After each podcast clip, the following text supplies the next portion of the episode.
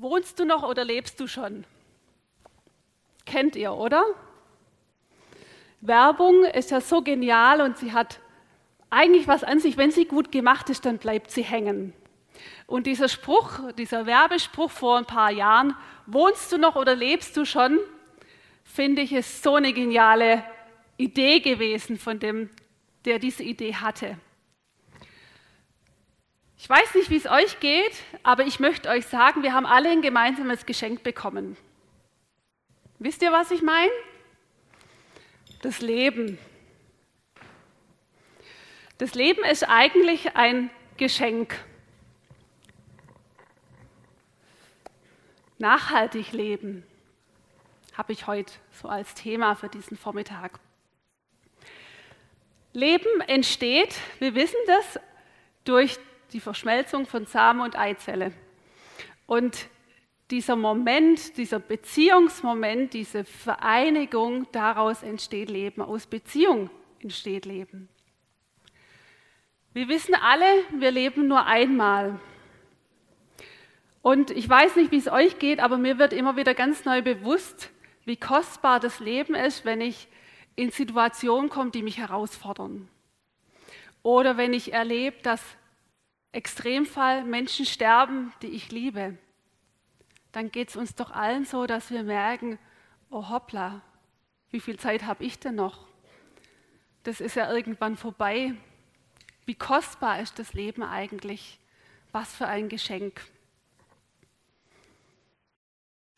Vor einigen Jahren äh, hat ein Bekannter zu mir gesagt, dem seine Mutter kürzlich zuvor starb, sagte zu mir, weißt du, du kannst nichts mitnehmen. Das wurde mir so bewusst. Du kannst nichts mitnehmen. Ich weiß nicht, wie es dir geht. Vielleicht hängst du mehr an diesem Satz. Lebst du schon? Von diesem Werbe, Werbespruch. Lebst du schon? Manchmal geht es uns doch so, dass die Umstände, vielleicht manche, manche nennen es auch das Schicksal, das, was uns widerfährt, was passiert, uns so sehr in Beschlag nimmt und regiert. Und dass wir gar nicht mehr wegschauen können, sondern immer in diesen Umständen hängen bleiben und denken, die Umstände sind schuld, der andere ist schuld, die und die Sache ist schuld, dass es mir so geht. Und wenn wir darüber nachdenken, merken wir, das schleicht sich so ein und wir nehmen gar nicht mehr so richtig am Leben teil. Aber eigentlich wollen wir doch am Leben teilhaben. Wir wollen doch das Leben haben. Wir wollen doch mitten im Leben sein. Das Leben besteht aus Vergangenheit, Gegenwart und Zukunft. Ich habe so eine Macke. Ich fülle gern meine Taschen. Ich weiß nicht, wie es euch geht. Wenn ich einkaufen gehe, dann habe ich die Taschen vorne voll. Das heißt, ich muss die Taschen in der Hose hinten nutzen. Und wisst ihr, wenn wir in der Vergangenheit leben, dann hängen wir oft in dieser Schuld von gestern drin, in dem, was gestern war. Und wärmen manchmal auch die Sachen nochmal auf. Wenn wir in der Zukunft leben, dann leben wir oft im Morgen und die Sorge des Morgens erschlägt uns und nimmt uns manchmal auch den, den Luft, die Luft zum Atmen. Ich habe kürzlich ein Buch, in einem Buch gelesen, über, da ging es um verschiedene Kulturen. Und was ich so interessant fand, dass der Autor betont hat, dass gerade uns in unserer Kultur so schwer fällt, in dieser Gegenwart zu leben. So schwer fällt, in diesem Moment zu leben. Und er schreibt, wir analysieren die Vergangenheit, das Vergangene, um daraus eine Lehre für die Zukunft zu ziehen. Und damit planen wir dann die Zukunft. Dieser Augenblick im Hier und Jetzt wir kennen das alle, wir sind zum Beispiel im Urlaub, es gibt einen Sonnenaufgang und was machen wir? Wir holen unser Smartphone raus und fotografieren diesen Sonnenaufgang. Und was ist dabei passiert? Wir genießen diesen Moment gar nicht. Wir müssen uns entscheiden, entweder mache ich ein Foto oder ich genieße den Sonnenaufgang, so wie ich ihn wahrnehme. Kennt ihr, oder? Nachhaltig leben man könnte vielleicht auch sagen, ewig leben. diesen Wunsch, diese Sehnsucht nach ewigem Leben, den hat Gott bereits in uns hineingelegt. Das ist total interessant, finde ich, dass dieser Wunsch in jedem Herzen bereits hineingelegt ist. Und zwar lesen wir das im Prediger 3, Vers 11 und 12. Da steht, Gott hat für alles eine Zeit vorherbestimmt, zu der er tut, und alles, was er tut, ist vollkommen. Dem Menschen hat er eine Ahnung von dem riesigen Ausmaß der Zeiträume gegeben. Aber von dem, was Gott in dieser unvorstellbaren langen Zeit tut, kann der einzelne Mensch nur einen winzigen Ausschnitt wahrnehmen. Und wisst ihr was? Da kommt noch mehr. Ich bin zu der Erkenntnis gekommen, schreibt der Schreiber, das Beste, was der Mensch tun kann, ist sich zu freuen und sein Leben zu genießen, solange er es hat. Leben bedeutet auch Genuss. Leben bedeutet auch genießen. Und wenn wir an Genuss denken, dann denken wir oft auch an Lebensqualität. Ich habe vor kurzem, wenn ihr die Tagesschau-Nachrichten immer wieder verfolgt, was mit Sicherheit auch viele von euch tun, lesen wir von so vielen negativen Dingen, von so vielen Dingen, die die nochmal so auf uns draufkommen manchmal. Also mir geht es manchmal so, ich schaue auf die Tagesschau und denke danach, oh, geht es euch auch so? Jeden Tag die schlechten Nachrichten, die so dominant sind. Und vor ein paar Tagen habe ich einen Artikel gelesen auf Tagesschau, da ging es um Nervennahrung gegen den Virus. Und ihr wisst ja wahrscheinlich alle, Schokolade macht glücklich. Und Schokolade ist Nervennahrung. Ist heute jemand da, der Nervennahrung braucht? Die Schokolade ist zu versch Soll ich werfen? Darüber könnt ihr fangen? Kann ich werfen? Wir werden sehen. Alles heil. In diesem Artikel stand, dass der Schokoladenverkauf boomt und dass der Schokoladenverkauf um 14 Prozent zugenommen hat im Vergleich zum Vorjahr. Fand ich sehr Interessant. Was gehört zum Leben dazu? Glücklich sein für viele. Ich weiß nicht, ob ihr schon mal was von den Glücksfaktoren gehört habt. Was macht mich glücklich? Was schenkt mir Leben? Ich habe hier mal vier notiert, die, an denen ich euch teilhaben lassen möchte. Das eine ist eine umfassende Gesundheit. Also ich habe die mir nicht ausgedacht, ich habe die im Netz gefunden. Das andere sind glückliche Beziehungen, persönliche Freiheit, ein erfüllender Job. Kennt ihr das? Also mit Sicherheit ist ein Punkt dabei, den ihr auch so sehen könnt. Ich möchte heute zwei Punkte daraus rausgreifen. Das eine ist der Punkt Gesundheit und das andere der Punkt Beziehungen. Ich möchte euch ein Beispiel geben zum Thema Gesundheit.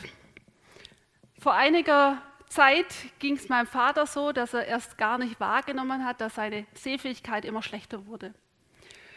Und irgendwann war es dann so schlimm, dass quasi die restliche Familie gesagt hat, also da, du musst, solltest vielleicht mal zum Augenarzt gehen. Und er war beim Augenarzt und man hat festgestellt, er hat einen grauen Star. Und diejenigen von euch, die vielleicht schon mal was über einen grauen Star gehört haben oder vielleicht auch selbst schon betroffen waren, betroffen sind, die wissen, das kommt so ganz schleichend und man nimmt es gar nicht so richtig wahr. Und schließlich hat er sich operieren lassen und sagte danach, boah, ich wusste gar nicht, dass ich so schlecht sehe. Dieser Moment, als er dann nach dieser Operation die, die, den Verband abgenommen bekommen hat und diese Lebensqualität dann plötzlich wieder da war, das war für ihn sehr einschneidend. Zum Thema Beziehungen. Das ist so ein Filmthema, finde ich. Ich weiß nicht, wem geht es denn so, dass von euch, dass er sagt, oh, ich gucke so gern Filme an, wo nachher wieder alles so gut wird. Kennt ihr? Ja, hier vorne Meldung, da hinten Meldung. Ja, das tut einem dann doch so gut, wenn es so wieder so gut wird am Schluss. Ich weiß nicht, ob ihr den Film kennt, Ein Sommer in der Provence. Der spielt in dieser unheimlich schönen Landschaft. Aber der startet damit, dass ein Großvater spielt. Es ist so, dass er keinen Kontakt zu seinen Enkelkindern hat. Er kennt sie gar nicht. Die Familie ist zerrüttet. Seine Tochter hatte den Kontakt zu ihm abgebrochen. Und daher hat er nie die Chance gehabt, über seine, überhaupt seine Enkelkinder kennenzulernen.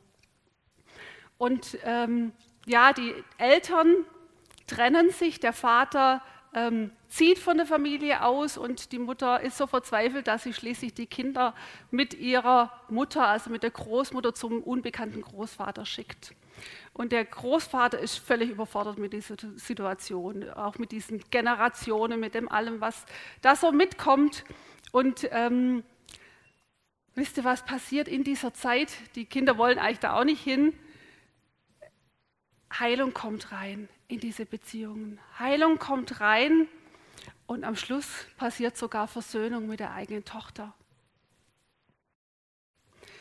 Gesundheit und Beziehung sind für uns Menschen total elementar. Und wir brauchen sie, um zu leben. Und wisst ihr was?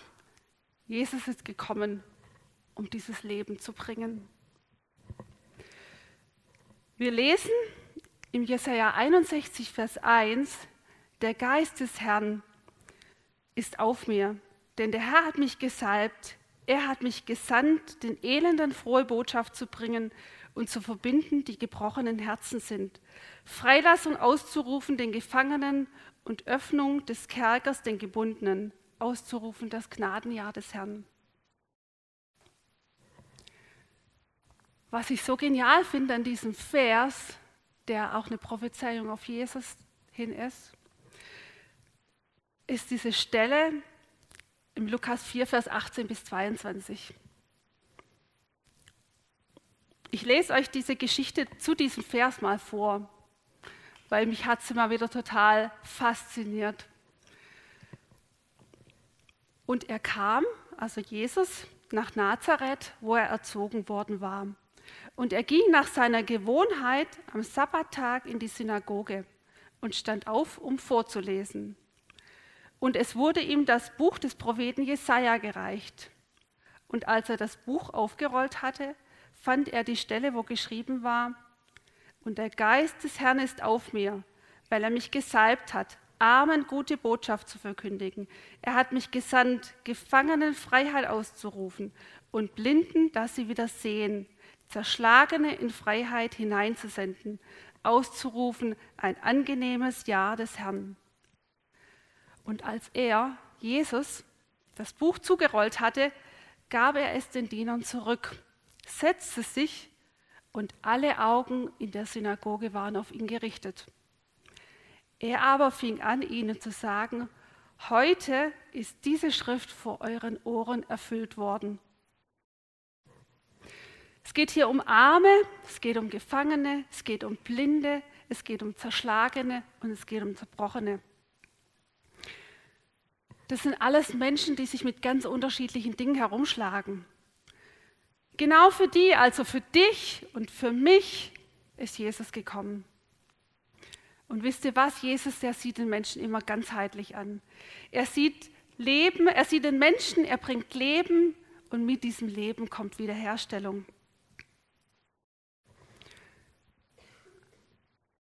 Ich weiß nicht, wie es euch geht mit den Wundern von Jesus, aber ich möchte euch sagen, beschäftigt euch mal wieder mit diesen Wundern und fangt an, wieder mal nachzulesen in der Bibel, was Jesus alles getan hat. Ich habe heute ein Wunder rausgenommen, wo es vom Tod zum Leben geht. Und eigentlich ist es ein Doppelwunder in dieser Geschichte. Ihr kennt die Geschichte bestimmt. Es geht um Jairus, es geht um eine kranke Frau, es geht um ein zwölfjähriges Mädchen, es geht um Jesus, es geht um die Jünger, es geht um das Volk. Das sind alles die Protagonisten, die in dieser Geschichte, in dieser Begebenheit eine Rolle spielen.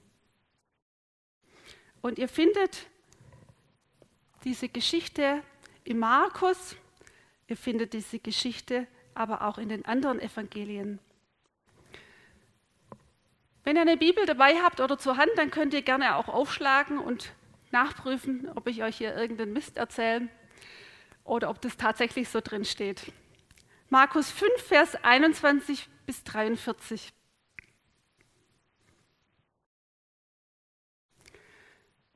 Da ist dieser Jairus. Dieser Jairus ist nicht irgendjemand. Dieser Jairus ist ein Leiter, dieser Jairus ist ein Synagogenvorsteher. Ich glaube, dass ein Synagogenvorsteher auch ein Mensch war, der auch einen gewissen Stolz mit sich gebracht hat und der auch, ähm, der wusste, wer er war, der wusste, was er tat und der dieses Amt inne hatte. Und stellt euch vor, dieser Jairus ist so verzweifelt, weil seine Tochter so schwer krank ist. Ich habe mir überlegt, beziehungsweise Gedanken darüber gemacht, ich meine, die Krankheit kam wahrscheinlich nicht von jetzt auf nachher. Vielleicht hat sich schon etwas hingezogen. Aber dieser Jairus ist so verzweifelt, dass er nur noch diesen einen Weg sieht, zu Jesus rennt und sagt, hey, du musst mit mir mitkommen. Du musst mit mir mitkommen. Komm mit mir nach Hause und heile du meine Tochter. Er bittet und sagt, komm, leg ihr die Hände auf, dass sie gerettet wird. Und in diesem Vers, komm und lege ihr die Hände auf, damit sie gerettet wird, kommt dieses Wort gerettet vor, was im Griechischen für Sozo steht. Retten, errettet und heilen. Und dieses Leben, Zoe, für Leben, Lebende und lebendig. Und Jesus, was macht er? Er lässt sich rufen. Ist das nicht genial? Er sagt, ich komme mit. Und wisst ihr was? Mit Jesus mit. Wer ist mitgegangen? Die Jünger sind mitgegangen und das ganze Volk ist mitgegangen. Das muss man sich so mal bildlich vorstellen. Die sind da alle mit Jesus mitgegangen, um zu Jairus nach Hause zu gehen. Und wenn jemand so schwer krank ist, dass man denkt, der stirbt bald, dann ist die Zeit ja so kostbar. Und wisst ihr was? Dann gibt es diesen Break in der Geschichte. Und zwar kommt was dazwischen. Eigentlich wollte diese Frau gar nicht so sich so vordrängeln oder so wichtig sein oder so bemerkt werden. Da ist eine Frau, die in dieser Menge drin versucht, da durchzukommen und Jesus anfasst an seinem Gewand. Und wisst ihr was? Jesus hat es gemerkt. Und die Jünger sagen, nee, nee, das waren einfach die Menschen, da ist halt irgendjemand an dich hingekommen und Jesus sagt, nee, nee, da ist, hat mich nicht jemand aus Versehen berührt oder halt sich an mich dran gedrängt, weil er gemerkt hat, dass da eine Kraft von ihm ausgegangen ist, dass da eine heilende Kraft von ihm ausgegangen ist. Und Jesus, der wusste ganz genau, wer ihn angefasst hatte. Und er wusste ganz genau, was das für eine Frau war. Und er wusste, die, kannte die Geschichte von dieser Frau. Und was hat er gemacht? Er hat die Frau angesprochen, beziehungsweise er hat gesagt, wer hat mich berührt? Und die Frau hat plötzlich gemerkt, hm, ich sollte jetzt vielleicht doch was sagen, ist ja schließlich Jesus. Und dann hat Jesus gesagt, ja, erzähl uns deine Geschichte. Und die Frau hat erzählt, ich dürfte eigentlich gar nicht hier sein. Seit zwölf Jahren bin ich krank, seit zwölf Jahren leide ich an Blutungen. Blutungen bedeutet Unreinheit. Das heißt, die Frau hätte gar nicht da sein dürfen. Sie hätte nicht unter Menschen dürfen und gleich gar nicht Menschen berühren dürfen. Und diese Frau erzählt, wie sie bei ganz verschiedenen Ärzten waren, wie sie alles Vermögen, alles Geld, was sie hatte, aufgebraucht hat und kein Arzt ihr helfen konnte. Und die einzige Chance, die sie gesehen hat noch, war Jesus. Und sie wusste, nur wenn ich in seiner Nähe bin, passiert Wiederherstellung. Und Jesus, was macht er? Er sagt, hey, so genial, dass du das geglaubt hast, dass ich dich heilen werde. So genial, dass du das gewusst hast, geglaubt hast. Und wisst ihr was? Er stellt mit einem Moment ihre Würde wieder her. Ihre Würde wieder her, wenn er sagt zu ihr Tochter. Er sagt nicht Frau, er sagt zu ihr Tochter. Und er spricht ihr zu, du bist geheilt.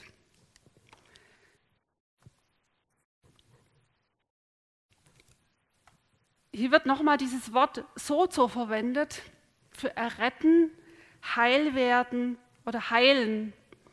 Und zusätzlich finden wir hier im Griechischen noch für sei gesund dieses Wort Hygies. Weiß jetzt nicht, ob ich es richtig ausgesprochen habe, aber letztendlich kommt es auf die Bedeutung an und diese Bedeutung heißt gesund, heil und ganz. Jesus heilt sie an Körper, die Blutung stoppt und er heilt auch ihre Seele, diese Distanz, die da war und er bringt diese Nähe. Ich habe mich gefragt, wie es dem Jairus in dieser Zeit ging. Der hat wahrscheinlich, wisst ihr, schon so geschart und gedacht, Mensch, eigentlich wollte ich doch Jesus und ich war doch der Erste, der da war. Und jetzt kommt diese Frau, die da alles durcheinander bringt. Und vielleicht reicht es dann nicht mehr rechtzeitig nach Hause. Und tatsächlich, es sah kurz für den Moment so aus, wie wenn es nicht mehr gereicht hätte. Weil da kommen schon Leute dem Jairus entgegen und die sagen, hey, Jesus, der braucht gar nicht mehr zu kommen, es ist eh schon zu spät, deine Tochter ist schon gestorben. Und Jesus sagt, nee, ich gehe trotzdem. Jesus sagt, fürchte dich nicht, glaub nur, hab Hoffnung. Und er geht zu Jairus in sein Haus, nimmt den Jairus mit, nimmt seine Frau mit und nimmt noch von seinen Jüngern Ausgewählte mit. Und er geht zu diesem Bett und spricht diesem Mädchen so und sagt dem Mädchen, steh auf. Und das Mädchen, hier steht, sogleich stand es auf. Wisst ihr, wenn Jesus auf den Plan kommt, dann kommt Wiederherstellung, dann kommt Leben. Diese beiden Geschichten finde ich total spannend, weil sie so ineinander verwoben sind. Und irgendwie habe ich gedacht, ich kann da jetzt nicht nur ein Teil rausnehmen, sondern ich möchte die im Komplett heute hier bringen. Schon allein diese Zahl zwölf in dieser Geschichte, das zwölfjährige Mädchen, die Frau, die zwölf Jahre krank war. Zwölf Jahre war zu dieser Zeit auch dieses heiratsfähige Alter. Das kranke Mädchen konnte gar nicht heiraten aufgrund dieser Krankheit. Zwölf Jahre war die Frau krank an diesem Blutschwund. Sie konnte gar nicht heiraten aufgrund dieser Krankheit. Ähm, Jairus, dieser Tod, dieser Tod, den das Mädchen erlebt hat und dieser Tod, den die Frau empfunden hat, durch das, dass sie nicht teilhaben konnte an der Gesellschaft. Und dieses Tabuthema Unreinheit, was die beiden Menschen, beziehungsweise einmal dieser Tod von dem Mädchen und das andere Mal dieses, diese Krankheit von der Frau mit sich gebracht hat. Und wisst ihr, in dieser Gegenwart von Jesus gibt es keine Distanz mehr. Ja, Jesus, der ist derjenige, der das Leben bringt. Ich habe mich gefragt, wie diese Geschichte von dem Mädchen und von der Frau weitergehen. Manchmal geht es mir so, wenn ich in der Bibel Geschichten von Menschen lese, denke ich, ja, es würde mich eigentlich interessieren, wie es weiterging. Und sie lebten glücklich und zufrieden bis an ihr Lebensende. Ist nur ein Märchen. Die Praxis sieht doch oft ganz anders aus. Wie geht es denn uns, wenn wir ein Erlebnis mit Jesus haben? Dann ist es in dem Moment das, was uns Hoffnung gibt, das, was uns Heilung gibt, das, was uns Rettung gibt aber wir müssen es auch festhalten. Leben bedeutet Beziehung, habe ich heute schon ein paar Mal gesagt. Und genau das tut Jesus und er heilt, damit Beziehung wieder möglich ist. Letztendlich geht es um eine nachhaltige Beziehung, auch mit Gott. Wir lesen im Johannes 14, Vers 6, sagt Jesus, ich bin der Weg, und die Wahrheit und das Leben. Niemand kommt zum Vater denn durch mich. Der Jairus und die kranke Frau, die treffen eine Entscheidung. Sie suchen die Nähe von Jesus mit dieser Hoffnung, dass er heilt, dass er rettet. Wie geht es euch mit Entscheidungen? Seid ihr entscheidungsfreudig? Verhaltensforscher haben herausgefunden, dass wir am Tag ca. 20.000 Entscheidungen treffen müssen. Also unser Tag ist voll von Entscheidungen. Und diese Entscheidung für Jesus, das liegt voll und ganz an uns, ob wir uns dieser Entscheidung stellen. So wie Jairus oder die kranke Frau, die durch ihre letzte Hoffnung, die ihre letzte Hoffnung in Jesus gesetzt haben und dadurch das Leben erfahren haben. Und Jesus, der lädt uns ein, der lädt dich ein, der lädt mich ein, in dieses nachhaltige Leben zu kommen, in dieses Leben mit ihm. Nur Jesus kann deine Sehnsucht nach Nähe, dein Verlangen nach Sicherheit und den Wunsch, ewig zu leben, stillen. Ich möchte am Schluss noch mal kurz drei Punkte euch mitgeben. Lebe jetzt. Jesus hat ein Ja, hat sein Ja zu dir gegeben. Lebe jetzt. Ergreif dieses Ja. Tauch ein in dieses Ja, entweder zum allerersten Mal oder wieder. Ich glaube, dass wir dieses Ja immer wieder auch sprechen dürfen, auch zu unserer Seele, auch unserer Seele zusprechen dürfen dass wir uns bewusst machen dürfen, dass wir Königskinder sind und dass wir ja, diese Krone tragen. Lebe nachhaltig. Lebe mit dieser Ewigkeitsperspektive. Lebe mit diesem Blick auf das, was Gott vorbereitet hat, was da kommt. Ich habe vor einiger Zeit ähm, war ich in einem Meeting und da gab es verschiedene Karten mit verschiedenen Sprüchen, mit verschiedenen Sprüchen und Bibelversen, die man sich aussuchen konnte. Und da gab es diesen einen Vers, ich bin eine Prinzessin und ich will auch so leben. Und ich habe mir diesen Vers genommen. Mich haben zwei Dinge angesprochen. Das eine, Königskind, Königstochter zu sein und das andere aber auch darin zu leben. Und in Römer 12, Vers 2 lesen wir, und stellt euch nicht dieser Welt gleich, sondern ändert euch durch Erneuerung eures Sinnes, auf dass ihr prüfen könnt, was Gottes Wille ist, nämlich das Gute und Wohlgefällige und Vollkommene. Lebe mit Qualität. Man sagt doch auch, Qualität zahlt sich aus. Und wisst ihr was? Die Gegenwart von Jesus in deinem Leben bleibt nicht ohne eine Wirkung. Wer in mir bleibt und ich in ihm, der bringt viel Frucht, denn ohne mich könnt ihr nichts tun. Jesus möchte heute eine ganz neue Qualität in dein Leben bringen. Wo brauchst du Wiederherstellung?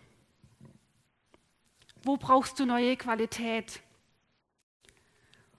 Wo brauchst du eine neue Hoffnung? Wo brauchst du neuen Mut? Und ich möchte dich dazu einladen, wenn wir jetzt in das nächste Lied gehen, einfach auch für dich nochmal festzumachen. My Savior werden wir singen, mein Retter, mein Wiederhersteller, mein Wiederaufbauer, mein Belohner, meine Zuflucht, mein Erlöser, mein Verteidiger und mein Heiler. Nimm das für dich in Anspruch. Vielleicht was du spürst oder vielleicht auch nachdem du dich sehnst, was du noch nicht spürst. Und sing's einfach aus und erwarte, dass in deinem Leben was geschieht.